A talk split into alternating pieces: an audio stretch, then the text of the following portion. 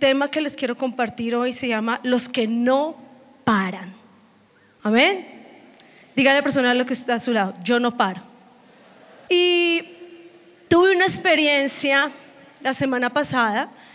Eh, estuve mirando algunas partes de mi apartamento. Eh, como ustedes saben, yo soy casada, ya tengo tres hijos. Y Dios nos regaló hace, yo creo que tres años o cuatro años nuestro apartamento. Y yo no sé si usted tiene una mamá o un papá que en Navidad le da por pintar el apartamento. Sí, ¿cuántos han pasado por esa hermosa experiencia de pintar? Y cuando yo empecé a mirar las paredes eh, manchadas, sucias, empecé a ver como mucho mugre, el techo de todos los zancudos que de pronto en el año tuvimos que matar. ¿Cuántos han matado zancudos en el techo? No, ustedes no, ustedes son de otro estrato, estrato 6, allá los zancudos no entran ni nada, ¿cierto? Y dije, no, ya toca, toca pintar, pero esta vez no tenía cómo invertir para que alguien lo pintara. Y es que a lo bien, siempre Dios me da un ángel que me regala la pintada del apartamento. Y yo dije, no, ¿yo qué hago? Y le digo a mi esposo, bueno, mi amor, ¿sabes qué? Vamos a pintar juntos el apartamento. Y él me miró como, dale.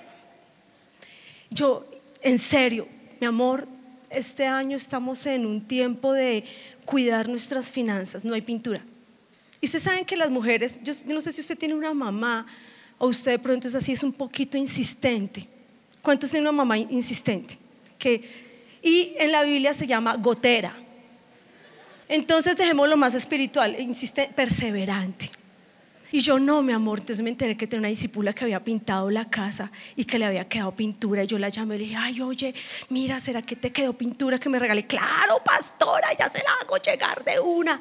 Y mi hermana me había dicho, mire, compré un rodillo. Es un rodillo mágico. No gotea, no chispea y le dije a mi esposo, mira mi amor, ya tengo la pintura, ya tengo el rodillo, no chispea, no gotera, perdón, no gotea. No gotera yo, sino... Y él no, y él, ya, él ya tiene el principio del pastor César, yo no le llevo la contraria porque pierdo, digamos. Aquí no hay de otra, las mujeres no se le llevan la contraria, ¿ok, hombres? Porque se ríen, diga sí, amén, sí, señora. Muy bien. Y mi hermana me lleva el rodillo. Y yo dije, wow, esto no gotea, no chispea. Y yo a mi esposo, bueno, mi amor, ya está la pintura. Y él me dice, bueno, listo, ok, voy a ir a hacer una cosa en el banco. Entonces yo necesito que tú a los bordes eh, le pongas cinta enmascarar, pone el periódico y empezó a mandar. Y como a mí no me gusta que me manden, yo soy la que mando. Digamos, no es que sea mandona, es que tengo espíritu de liderazgo. ¿Cuántas mujeres hay así acá? Y entonces, les sigo contando mi historia. No, yo dije, no, y empecé a colocar. Y tengo, mis hijos son muy serviciales en mi casa y lo peor es estar en la reunión de jóvenes y que la mamá predique, ¿sí o no? Y, y ellos todos lindos, sí, ma, yo te ayudo. Cinco centímetros de cinta enmascarar. Cuatro periódicos y se les ocurrió por salir, no, me tengo que ir, ya tengo planes, chao, nos vemos, abandonada. Y yo dije, no, yo tengo que hacerlo, pero uy, a mí me dio una pereza, hermano, ponerle esa cinta de enmascarar. ¿Cuántos les ha tocado la, la parte de la cinta de enmascarar? Uy, esa partecita es. Y mi esposo me delegó los bordes, porque este rodillo no pinta los bordes, hermano. No los pinta, no llega a los bordes, no llega a las esquinas. Y bueno, empecé con la tarea. Y cuando mi esposo me vio que yo ya estaba como, uy, ¿en qué momento me metí yo en esto? Me decía, ¿no que el rodillo lo hace todo? Y yo era, no. Y él hágale y hágale el techo, la pared. Y yo, está goteando. Espera, espera, espera, espera. Y preciso pasó los gatos, ocho patas, y empezó. Dije, ¿por qué no le puse a todo plástico? Ahí empecé a arrepentirme, hermano. Pero entendí que el rodillo no lo hace todo, que necesita una mano que lo mueva. Necesita alguien que se encargue de las esquinas. Y mi esposo es un poquito perfeccionista y yo le hacía las esquinas y con la brocha. Y él era, no, no, no, mi amor, en serio. Eh, ahí te falta un poquito yo. ¿A dónde? Fue una aventura total de Navidad, hermano. Y yo no sé cuántos de ustedes. Yo, y algo que yo entendí es que mi papá nunca me puso a pintar nada. Si él me hubiera puesto a pintar, realmente la culpa es de mi papá. Porque si él me hubiera puesto a mí a pintar, yo hubiese dicho desde un comienzo, ni siquiera se me hubiese ocurrido la idea. ¿Sí o no? Usted que le ha tocado ayudar allá a su papá, a su mamá, ¿cuántos le han tenido que ayudar? Que aquí más de uno que no ayudan a la casa, eso es seguro. Pero ¿qué entendí? Que usted puede tener el super instrumento, usted puede tener el rodillo mágico, pero se necesita una persona que lo dirija, se necesita de una persona que lo mueva. Y yo no le voy a hablar del paro, si usted sacó la cacerola, si usted fue el gamín que se estuvo en las, en las marchas, no mentiras. Si usted estuvo en el paro, no le voy a hablar de eso. Tranquilo, no ser la tendencia en Twitter ni nada de eso, sino quiero hablarle de aquellas cosas que a usted lo han paralizado, de aquellas cosas que a usted lo han detenido, de aquellas cosas que ya lo está haciendo llorar porque dice, ya se acabó el año y no he logrado nada. Perdí el bachillerato. ¿Cuántos perdieron el año? bellezuras. Bellezuras. Y a la persona que está a su lado, qué belleza. Si fue la que perdió el año. Si usted todavía está pensando, no, pero este año no logré nada ni casarme. ¿Qué te ha paralizado? Podemos tener una estructura general como iglesia y maravillosa. Podemos tener aún de pronto un hogar maravilloso, pero eso no significa que necesites algo que te mueva del lugar donde tú estás. Y yo quiero compartirle una palabra que está en Isaías 50, versículo 4 al 5. Yo, yo, yo voy a leerlo en la versión Nueva Biblia de las Américas. Y yo compartí este tema cuando empezamos la campaña política y, fue porque fue una palabra que Dios habló a mi corazón por algunas cosas que a mí me estaban paralizando en mi liderazgo, en mi matrimonio, en mis finanzas. Y cuando yo leía Isaías 50, versículo 4 al 5, escuche muy bien lo que dice la palabra. El Señor Unipotente me ha concebido tener una lengua instruida para sostener con mi palabra al fatigado. Todas las mañanas me despierta y también me despierta el oído para que escuche como los discípulos. El Señor me ha abierto los oídos y no he sido rebelde ni me he vuelto atrás. Cuando tú escuchas y tú lees este texto de Isaías 50, hay unas palabras en las que yo quiero enfatizar en esta tarde. Cuando dice mañana tras mañana me despiertas, definitivamente es una sobrenaturalidad de Dios cuando es Él quien te despierta mañana tras mañana para que lo escuches a Él. Se lo digo más en la edad de ustedes, hermano, que parecen unos leones, no por la melena, no por lo fuertes, sino que como los leones duermen de 18 a 20 horas. Y ahí es donde yo veo una sobrenaturalidad en la juventud, cuando dice que mañana tras mañana se levantó para escuchar como discípulo. Una disciplina increíble y que es difícil en muchos jóvenes. El levantarse y tener su vida devocional. Pero cuando dice esta palabra que mañana tras mañana es porque Dios quería hablar algo a él, porque dice, y oí, dice, me encanta, también despiertas mi oído. Entonces Dios está hablando literalmente de esa relación con Dios. Cuando Dios te está diciendo, ten una relación conmigo, pero para que escuches, para que despiertes tu oído, no solo para oír, porque hay una gran diferencia entre oír y escuchar. Cuando usted dice oír, usted percibe sonidos, percibe que le dijeron algo, saque la basura. ¿Mm? Su mamá, silencio, heno por la casa del desierto dando vuelta. ¿Qué te dije? ¿Qué más? Y ahora cuando se ponen los audífonos, los perdimos. El audífono en las orejas de un joven es la tentación o la prueba de un familiar para caer en la ira porque no te escuchó inmediatamente. Entonces, ¿qué te dije? Ah, ma, ah, ¿Mm? Sí, ¿no me oíste? Sí. ¿Y qué te dije? ¿Ah? Que saques la basura. Simplemente oyó algo, algo por ahí, un quejido de alguien en la cocina, porque a la mamá nos gusta gritar desde la cocina, ¿sí o no? Hay una especialidad en la cocina. Hay algo. Y usted por ahí medio, medio eh, sintió algo y oír es eso, que usted tiene un sentido, escucha un sonido, pero escuchar significa entender lo que te dijeron, entenderlo. Y cuando tú miras la palabra, la palabra que dice en Isaías es, no solo quiero que escuches un, un, sonido, no solo quiero que sientas un sonido por ahí, sino que escuches lo que yo te quiero decir.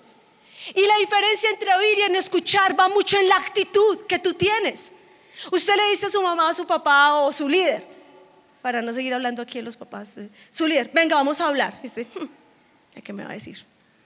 Y parece como por ahí algo que sale en esos memes de Homero Simpson y sale los micos en la cabeza sacándose en los piojos. No prestan atención. Y como que medio, medio escuchan y medio ahí el ruidito, pero todo va en la actitud que tú tienes.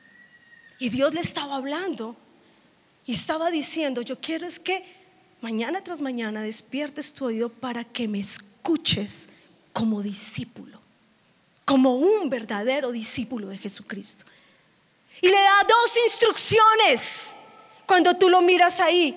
Dos instrucciones.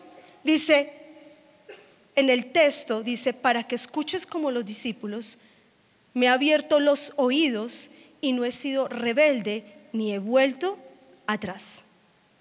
¿No he sido qué? ¿Y no? Dos instrucciones. Dios en Isaías dice, Quiero que te levantes, quiero que te despiertes mañana tras mañana, que creo que es una de las disciplinas más difíciles que tiene un discípulo, es tener una vida devocional a diario. No cada ocho días, no es que lleguen aquí cada reunión de jóvenes con el tanque de oxígeno, saturando terriblemente, porque hay gente que toma la iglesia como el tanque de oxígeno, la alabanza, gloria a Dios, la predicación, y nunca más vuelve a tener una relación con el Señor. Pero tampoco es mañana tras mañana en un sentido religioso y legalista donde no produce un cambio. Lo que Dios estaba enseñando en Isaías es que si tú te acercabas a Dios, tenía que producir un cambio en tu oído y de ser un verdadero discípulo. Y le dice, y no fui rebelde. Y, y cuando yo estudiaba la parte de rebeldía, no solo significa no hacer caso, no solo significa ir en contra de las autoridades, no solo es discutir por todo, sino encontré un significado muy interesante y significa amargo. Y no fui amargo, dice la palabra. Y cuando tú miras ahí en el texto, dice, y no fui rebelde, es increíble, pero muchas veces los amargados son los jóvenes encontramos increíblemente muchos jóvenes amargados, les molesta todo, por todo se molestan. Y, yo no sé, pero normalmente cuando a veces se reúnen los primos, la familia, y empiezan a hablar de los papás, dicen, uy, ¿usted se acuerda de esa muenda que me dio mi mamá? Uy. ¿Se acuerda? Los que son pronto más hijos de líderes, uy, el baño, uy, eso mi mamá ya va al baño y vara para aquí, vara para allá. ¿Cuántos les recibieron vara? ¿Cuántos nunca recibieron vara ni corrección? Hermano, por eso usted está así deformado. No, es que ahí está, ahí está, ahí está, ya entendimos cuál es la raíz de esto, en serio. En serio, porque yo fui producto de padres que no me dieron cuando era grosera, cuando no me corrigieron, cuando era contestona. Y por eso me costó mi primer año del matrimonio aprenderme a sujetar. Porque el joven, como es inmaduro, entonces justifica su rebeldía en los errores de otros. Lo justifica en lo que otros hacen. Pero yo recuerdo que mi, abuelita así decía, a mí el que me conteste, ¿cuántos aquí han recibido una cachetada por contestones? Ah, levantaron mal la mano, sí les daban. Ah. Ahora, tampoco agresividad, chancleta voladora. Por ahí salió un meme, creo que fue, fue, jóvenes, ¿no? Si corre, le duele más. No, esa es una terapia psicológica. Psicológica. Llegue a correr, coge impulso esa chancleta y cae donde sea. Pero lo que estaba diciendo el texto, dice, no fui amargo, no seas amargo. No te metas en pleito ajeno, porque es como coger un perro por las orejas. No te metas a defender lo que yo no te he mandado a defender y lo que yo no defiendo. Un grave error de un cristiano es defender lo que Dios no defiende. Porque te vuelves enemigo de Dios. Cuando dice no seas amargo, también está queriendo decir es cuida tu corazón. Porque hay jóvenes que se amargan, uno les dice, o alguien, el papá la mamá, lave las medias. Yo me amargaba porque me tocaba las medias del colegio. ¿Cuántos todavía se amargaron por eso alguna vez en su vida? Ah, no es que ustedes tenían lavadora, yo no. Y yo soy bien, pues tampoco tan vieja, pero pues ya voy para los 40. Y ahí me tocaba poner las medias cuando se me olvidaba y las lavaba, todos durmiendo y a las 10 de la noche ahí lavando. Me tocaba detrás de la, de la nevera. Y entonces usted se amarga cuando le piden pequeñas cosas de servicio en su casa. Ah, no, aquí en la iglesia eso sí se les ve con el letrero de bienvenidos. Ay, divinos, ahí muestran en Instagram, ay, bienvenido, yo sirviendo en la iglesia y en la casa no sirven nada. En serio. Y entonces ahí sí valoras, ay, las medias que me tocaba lavar. Qué bendición. No, ahora todo ha cambiado. Yo sé que ahora todo es en equipo, tú lavas lo tuyo, yo lavo lo mío, todo bien lavadora, ustedes son otro nivel, tienen la administradora de la casa que les lava, le cocina, tal. Pero si tú te amargas por pequeñas cosas, entonces Dios dice, de pronto la palabra rebelde es fuerte. Ay, no, no, eso es fuerte. No, listo, amargo.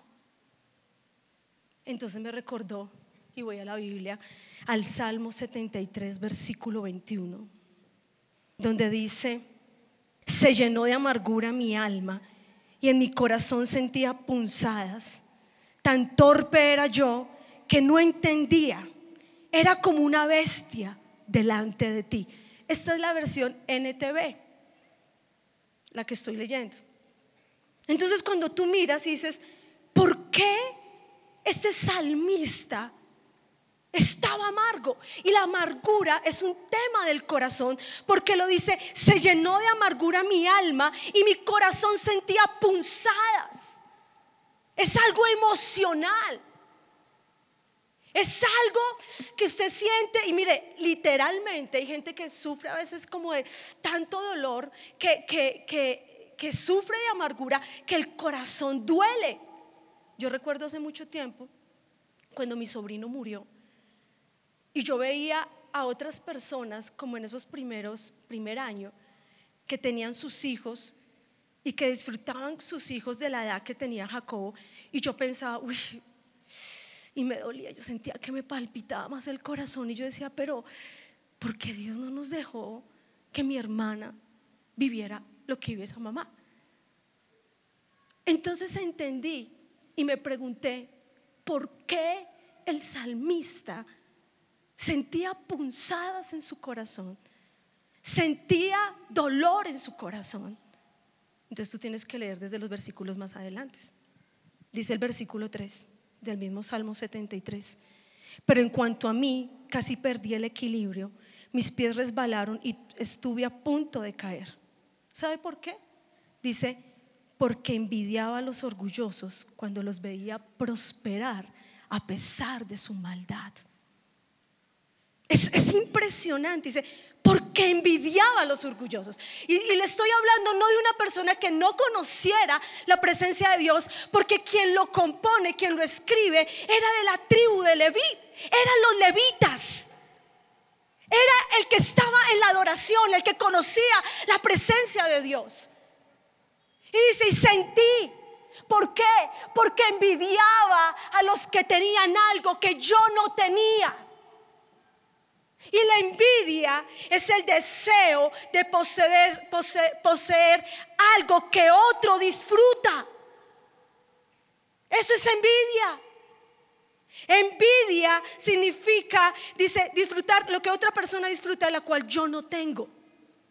Dice, se trata, por lo tanto, de un espíritu que contamina el alma, trae tristeza y odio por la prosperidad del prójimo. ¿En qué área de tu vida estás tan amargo que te cargas porque hay gente que prospera en esta nación? Que te cargas porque este tiene novio y yo no. Jóvenes, ojalá usted pudiera tener un anciano dentro de usted para ser más sabio. Yo vengo de un barrio pobre. Yo vengo de estudiar en colegio público y a mí el gobierno no me ha dado nada. Porque yo he sabido seguir al Dios que lo da todo.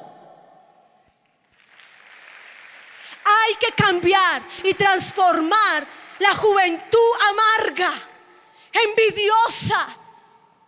Por eso él decía, delante de ti era una bestia, un animal. Hay que transformar. Claro, uno le da piedra, hermano, es verdad, es natural. Pero tampoco que la envidia te gane. Porque Caín y Abel, en su relación, había envidia y hubo muerte. Y cuando tú miras la palabra, dice, yo tuve envidia de los que prosperaban. Mire, sigue diciendo más adelante el texto, parecía que viven sin problemas, tienen el cuerpo tan sano y fuerte. Pareciera que el que, el que está escribiendo acá estaba pasando hasta por una circunstancia de salud difícil. Y sigue diciendo la palabra, no tienen dificultades como otras personas, no están llenos de problemas como los demás, lucen con orgullo un collar de piedras preciosas y se visten de crueldad. Estos gordos ricachones lo tienen todo lo que su corazón desea. Yo recuerdo las navidades de hace, ¿qué diría? 20 años, 19 años. Una Navidad, hermano donde uno de joven lo único que le sale de trabajo en temporada es la venta de calzón amarillo. En ese tiempo estaba de moda el calzón amarillo, ahora no sé qué será de moda el 31. Y era de domingo a domingo. Y yo decía, Dios mío, yo hice un pacto en mi reencuentro que yo no iba a trabajar ni los sábados porque era la reunión de jóvenes, ni los domingos porque era escuela de líderes, intercesión de jóvenes. Y no teníamos ni un peso, hermano, no había ni qué comer el 24 de diciembre. Y mi mamá le dio, es que por limpiar la nevera, yo, ¿está que va a limpiar la nevera si no hay nada? Y mamá decía, no, yo limpio yo voy orando, yo voy visualizando cómo llegan los tamales, cómo llegan la leche. Y yo a lo bien tenía mi fe en el piso, tenía más de 15 células, pero mi fe en el suelo. Y yo decía, Dios mío, pero ¿qué pasa? Yo sin trabajo, solo me salía San Andresito de temporada, venderle chiviados, hermano. Solo lo de temporada, empacadora de juguetes. Y yo no empaco nada, hermano. Recreacionista de actividades. Y yo me siento en el baño de un metro por Dios, era un baño chiquito, hermano, y no había donde más caminar. No se podía interceder caminando porque no había para dónde. Y yo le dije, Señor, no, es que embarrada. Y yo no sé si ustedes están enseñados a estrenar el 24 y el 31. Eso sí es bien colombiano, ¿sí o no? Y yo decía, no tengo ni para el. No. A ver, ya era, inmadura, era jovencita. Y yo decía, Señor, yo te he servido. Y empiezan todos los reclamos, ¿no? Yo te he servido. Yo no he tenido novio mundano. Yo no he caído en nada, Señor. Pero me sentía tan desanimada, me paralicé. Cuando mi mamá me dice, allá la está esperando una persona, el papá de la, su discípula. Yo dije, ¿y ese papá que de esa discípula? No, ese señor era una terapia, hermano. Era una cantaleta todos los días, a todo momento, porque llevaba a la hija a la iglesia. Y yo dije, ¿ahora qué? Listo, mátame, Señor. Porque así somos dramáticos, ¿no? Dame con toda. Yo dije, listo, pues lo voy a enfrentar, a ver qué es lo que quiere este cucho. No mentiras, este señor. Y yo me voy caminando y yo me, me mira y me dice, y yo fui tan contenta. trajo el papá para vaciarme. No, yo tenía un nivel de sarcasmo y negativismo en mi mente terrible. Porque el amargado es así. El amargado joven es sarcástico y se ríe su sarcasmo y se siente orgulloso. Pero es un amargado. Así que cuando yo lo veo y ella se corre así y el papá belleza. Hmm, y el papá empieza a bajar del carro bolsas de mercado y bolsas de mercado y había pollo, gallinas, había todas las aves. Y yo decía, wow, Señor, No he visto justo desamparado, ni su simiente que mendigue pan. Está aplaudiendo a Jesús, hermano. Apláudalo de verdad, bien fuerte a Él. Entonces cuesta que en un momento de tu vida estés pasando por esto y uno entiende. Porque cuando tú miras la palabra, no solamente él estaba viendo algo que no tenía en ese momento, sino que también de él se estaban burlando.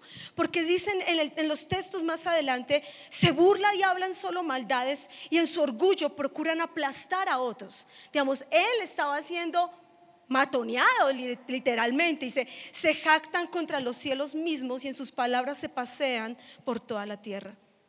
Entonces, escuche bien lo que hace el paro y lo que hace la parálisis.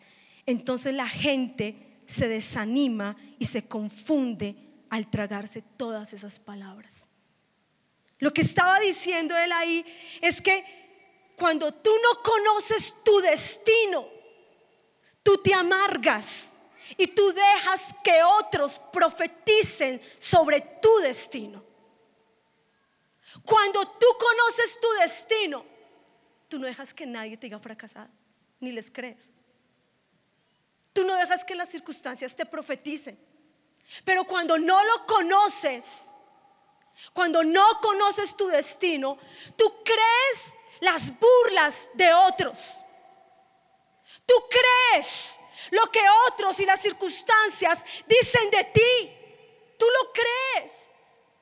Ahora, hay gente que cree que es perseguida, pero porque es bipolar, en serio, porque se las imagina. Y no hablo de la, enfermedad que necesitan una sanidad estas personas. Lo hablo de gente que es dramática y se inventa una persecución que no tiene. Se le enterró la uña. ¡Ah! Llovió con granizo. Aquí, miren, ahí los territorios, el que está las ocupados, uno que casi se derrite con el agua. Pero aquí cuando tú miras la palabra, tú sí ves una persona que realmente estaba pasando por una persecución. Y cuando dice, y se desanima. ¿Y qué hace el desánimo? Tienes que leer el versículo 13 y el 14 del mismo Salmo, donde dice, entonces empiezan los cuestionamientos. Entonces, donde uno, entonces es donde uno dice, conservé puro mi corazón en vano. Me, me mantuve en inocencia sin ninguna razón. En todo el día no consigo más que problemas. Cada mañana me traen dolor. Cuando tú te paralizas por la amargura, cuando tú te paralizas y te desanimas, empiezan los cuestionamientos. ¿Y será que valió la pena haber mantenido mi corazón puro? ¿Y será que valió la pena consagrarme? ¿Y será que valió la pena ser líder de célula? ¿Y será que valió la pena nacer? Y empiezan ahí a cuestionarse. Dice, y mantuve en inocencia, y me mantuve en inocencia sin ninguna razón. Yo debería haber, sido bien tramposo. Yo debería vender microtráfico, eso da más plata y rápido.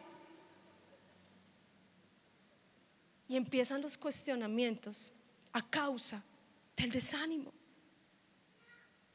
Entonces sigue diciendo el Salmo más adelante y yo realmente hubiera hablado, si yo realmente hubiera hablado de otros de esta manera, habría sido un traidor a tu pueblo. Porque le va a decir, no digas nada negativo. Porque es que uno para uno es fácil de decir, no diga nada negativo cuando no lo ha vivido. Pero cuando lo vive, ay Dios mío, ahí es otro cuento. Pero es increíble porque aún en la circunstancia que estaba quien compuso este salmo, cuidó sus palabras porque dice, me hubiesen considerado como un traidor. Así que cuando tú sigues estudiando la palabra, es donde uno entiende de que no somos los que paran, porque cuando tú miras más adelante del texto, él entendió que tenía áreas en su vida que habían sido paralizadas, que se habían estancado por la amargura, por las emociones, por lo que no tenía, se desanimó, hasta cuestionó si valía la pena servirle a Dios o no, si valía la pena ser cristiano o no, si valía la pena adorar a Dios o no. Entonces dice, cuando tú dices, yo no soy de los que paran, yo no soy de los que me voy a detener, de que tenemos todavía muchas cosas. Listo, hermano, no logró los 50 mil deseos y las 60 mil fotos exageradas que puso en el libro de los sueños. Pero está vivo, está acá. Tiene un Dios vivo que todavía tiene mucho por ofrecerte y por darte a ti. Amén. ¿Qué tal se le da un aplauso al Señor bien fuerte?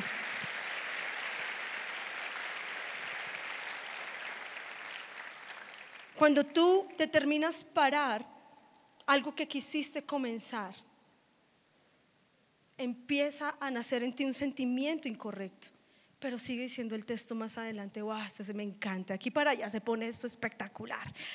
¿Cuánto les gusta la palabra de Dios? No, mira, eso es como comerse una hamburguesa corral, doble carne, con unas papas fritas, como tres buñuelos con natilla.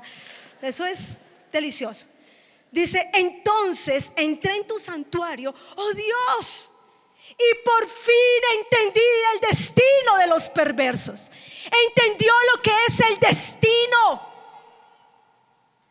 Y dice, ah, pero cuando uno entra a la presencia de Dios, y es ahí donde uno recuerda Isaías 50, mañana tras mañana despiertas mi oído para escuchar como discípulo. Mañana tras mañana dice, cuando tú entras en la presencia de Dios, ahí es cuando empieza a suceder algo en tu vida. Y es cuando Él descubre que era una bestia, que no era nada. Que era casi un animal, dice la palabra. Entonces entendí. Entonces entré en tu santuario y por fin, diga por fin, Dígalo bien fuerte, por fin. Por fin entendí el destino. Y cuando tú entras a la presencia de Dios, lo primero que sucede es que reconoces tu estado. Reconoces tu estado emocional y fue lo que él, vio cuando entró a la presencia de Dios. Se dio cuenta que estaba amargo. Se dio cuenta que estaba mal con Dios. Y lo segundo que experimentó es experimentó la restauración, porque dice el texto más adelante del 22 dice, "Sin embargo, todavía te pertenezco. Me tomas de la mano derecha y me conduces a un destino glorioso." Uy, hermano, eso es, eso es maravilloso. Porque es cuando empieza la restauración de tu vida y cuando empieza una restauración, tú dices todavía, es increíble porque Dios no dice, oiga, fuchili, guacala, bestia, sí, parece un animal, uh, un animal, bestia, como bestia más o menos. No, Dios no hace eso. En su abundante gracia y en su abundante amor, el salmista dice, aunque soy eso, todavía te pertenezco. Me tomas por la mano derecha y me levantas y me dices, tu camino es glorioso, tu camino es glorioso. Y eso es lo que el Señor quiere hacer con tu vida. Cuando tú entras a la presencia, te dice, tu camino es glorioso. Tu camino no es el desempleo. Tu camino no es que no hagas la carrera que has soñado. Tu camino no es quedarte fracasado. Tu camino no es la enfermedad. Tu camino es glorioso. Y cuando tú descubres tu destino, nadie puede venir a traer sobre tu vida una profecía diferente que la que Dios dijo en la presencia de Él. Y ahí es cuando sigue diciendo el Salmo cosas tan maravillosas. Me guías por en tu consejo, me conduces a un destino glorioso. Dice, puede fallarme la salud, debilitarse mi espíritu, pero Dios sigue siendo la fuerza de mi corazón. Él es mío para siempre. ¿Qué relación? Él es mío, Él no necesitaba, puede ser que no tenga salud, puede ser que emocionalmente esté destruido, puede ser que mi mente me diga que no puedo, pero Él es mío para siempre. Lo único que usted y yo necesitamos es a Él. Solo es a Él. Y el rodillo, así como el rodillo, no funciona si no hay una mano que lo dirija. Tú no puedes salir de tu situación, de tu circunstancia, si tú no entras a la presencia de Dios para que Él te tome de su mano derecha y te dirija por el destino glorioso que tiene para ti. Pero Él necesita que tú entres en su presencia y que puedas entender que todo parte desde el versículo 1 del Salmo 73 donde dice, bienaventurados, donde dice, dice, en verdad Dios es bueno con Israel, con los puros de corazón. Todo lo contrario amargura es pureza. Y cuando hay pureza, tú no te cargas por nada. Tú no dejas que nadie te robe la bendición. Tú no dejas que nadie venga, ni ninguna circunstancia cambie el destino que Dios habló que tiene para ti. Y lo siguiente que dice el texto, y no volví atrás, pero porque hoy realmente Dios quiere quitar de tu vida lo que te ha paralizado en este tiempo. Y que tú puedas decir, yo no paro Dígalo, yo no paro. Mi destino es glorioso. ¿Cuántos quieren descubrir ese destino sobre sus vidas? ¿Qué tal si se ponen en pie en esta hora y levantan sus manos al cielo?